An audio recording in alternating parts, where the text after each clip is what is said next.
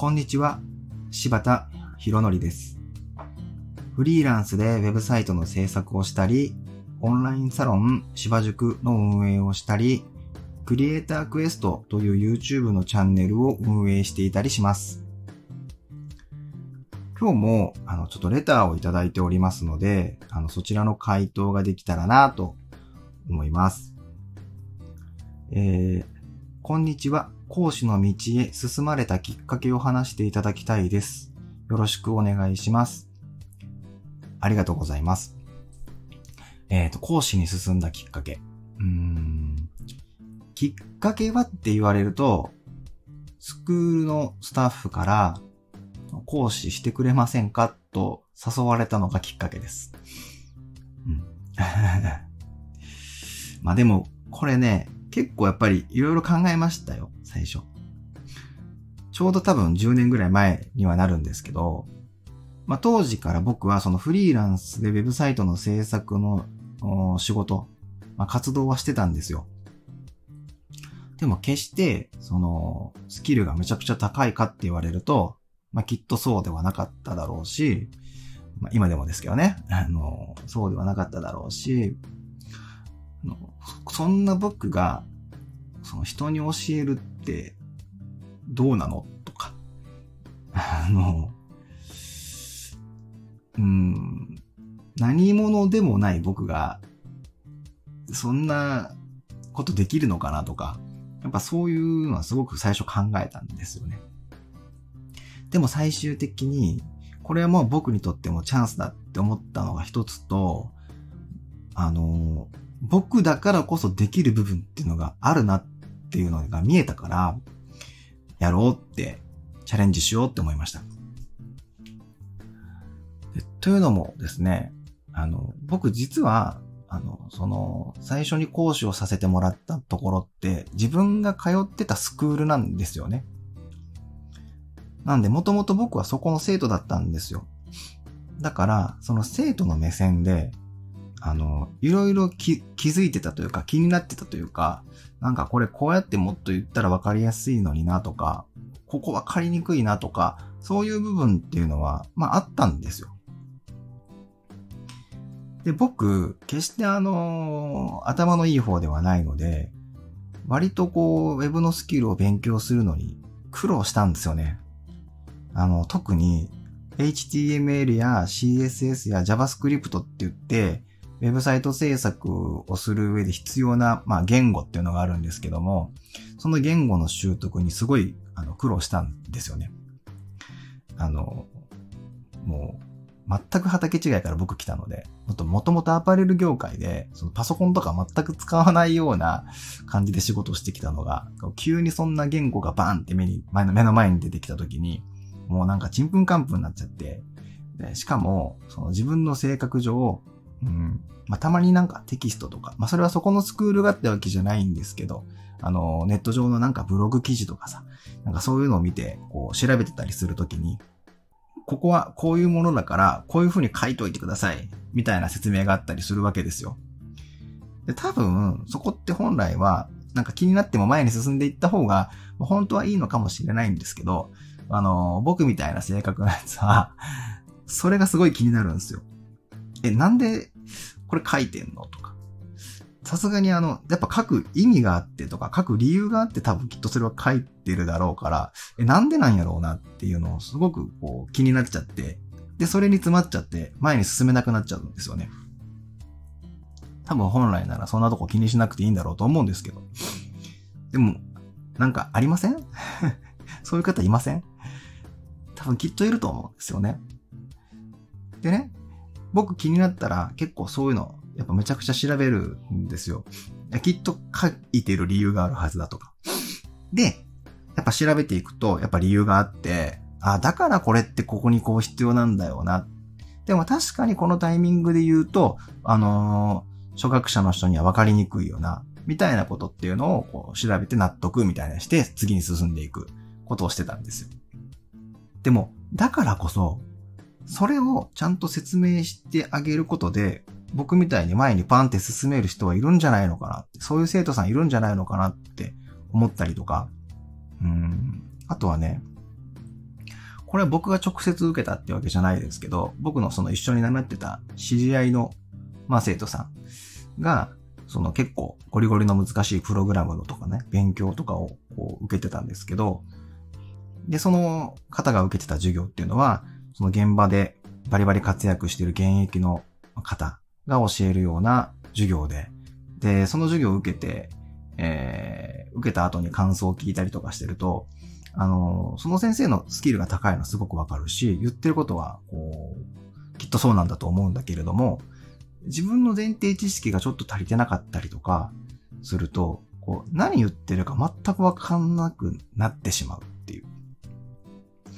その、結構専門用語普通にボンバン出てくるから、その専門用語って何だったっけって振り返る、まだ僕ら初学初学者だからね。こう完璧に定着してるわけじゃないから、パッて出てきた時に、あ、これってあれのことかってすぐに結びつかなかったりするから、そうやって振り返、頭の中で振り返ってる時にはもう話題が次のところに行ってて、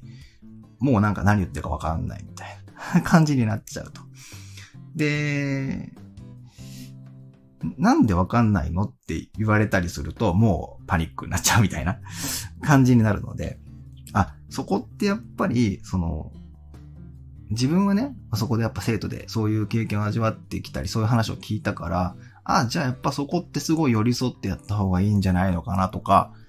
まあ、だからなんだろうな、その、生、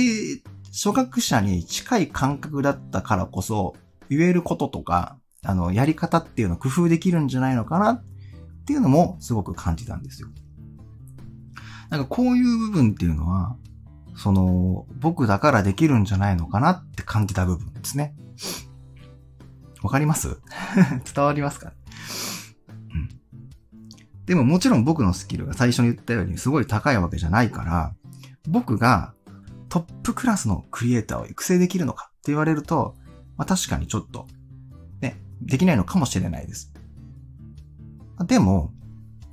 うーんと、そもそもそこのスクールでは、そのやっぱり講師の役割が分かれてて、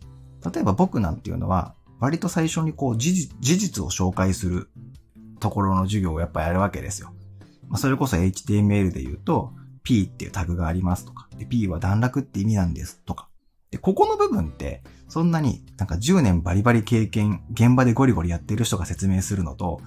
あの、僕ぐらいのスキルの人が説明するのでも、そんなに、その、P は段落ですっていう言い方に、そのレベル差ないと思ったんですよね。あ事実はそこだから。でね、その、初学者に向けて言うときにですよ。だったら、その P をよりなんか、初学者の方が詰まり、詰まるところをより、えっ、ー、と、詰まりにくくするように説明してあげた方が、まあ、わかりやすいんじゃないのかなとか思ったし、まあそういうことならできるなって思ったわけですよね。なんかそういう授業を最初はしてたんです。で、もちろん、もっと応用の授業。なんかすごい頭を、思考をすごい使って企画を考える授業だとか、そのデザインをする授業だとか、ま、それこそなんか一個、あの、開発するような授業だとか、まあ、そういうところになってくると、やっぱりそういう現場でバリバリされてる先生たちが授業を行うと。なんでそもそもそこでこう、講師としての役割が分かれていた部分もあったから、だったら僕はそういう、うん、なんか、ちょっとしたことで詰まっているとか、ウェブの勉強方法がわかんない人とか、ね。あの、僕らのこの勉強って、自走性っつってこう自分でどんどん勉強していく力がすごい大事なんですよ。あともう一個はやっぱモチベーションですよね。詰まったり詰まったりどんどんしていくとモチベーション下がっていくんで、そのモチベーションを維持していくための勉強というか、そこのサポートはまあ僕でもできんじゃねえのかなって思ったし、なんか寄り添えるなってすごく思ったのですよ。だから、あの、なんだろうな、そういう部分にチャレンジしたいって思って 受けました。長くなっちゃったな。うん、逆にややこしい話になっちゃいましたかね。もっと長くなっていいですか？いやね、これ今思うとですよ。今思うと僕、こう自分で言うのは、まあ、絶対おかしいとは思うんですけど、講師っていう仕事、自分に結構向いてるなって思ったんですよね。今思えば、僕結構人に教えることをずっとしてきた人生だったなって思うんですよ。初めてアルバイトをしたの時って15歳の時なんですけど、あの、某ファーストフード店で働いてたんですけどね。で、入って3、4ヶ月目ぐらいだったかな。えー、っと、その時くらいから、あの、僕より後に入ってきたアルバイトの方たちに、あの、教育する係になったんですよ。なんかそういう立場だったんですね。で、その某ファーストフード店っていうのは人に教育するためのマニュアルとかもしっかりあるんですよね。なんか、それね、今思ったらめちゃくちゃ今でも活用しているノウハウだったんですよね。そこで僕の教育っていうのが、まあ、最初にスタートするんですよ。で、そこからなんかいろんなアルバイトをやっていく中でも、そういう教育する立場になってたこと結構あるし、最終的にその、うん、アパレル業界で働いてたんですけど、そのアパレル業界でも、最後は、そのやっぱり自分の後から入ってきたスタッフの方とかね、そういう方たちに教育していく立場だったので、あの、まあ、マネジメントしたり、教育したりっていうのは、その時もずっとやってたんですよ。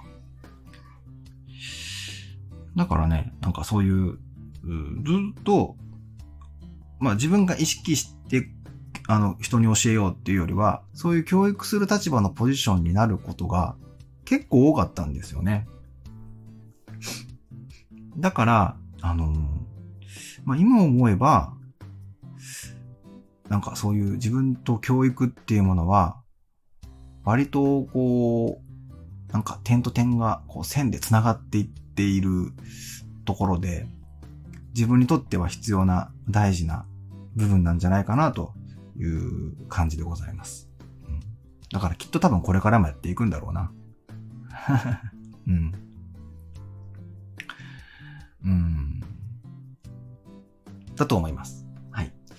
えー、という感じです。はい。なので、あの、講師をやったきっかけはって言われると、えー、スクールのスタッフに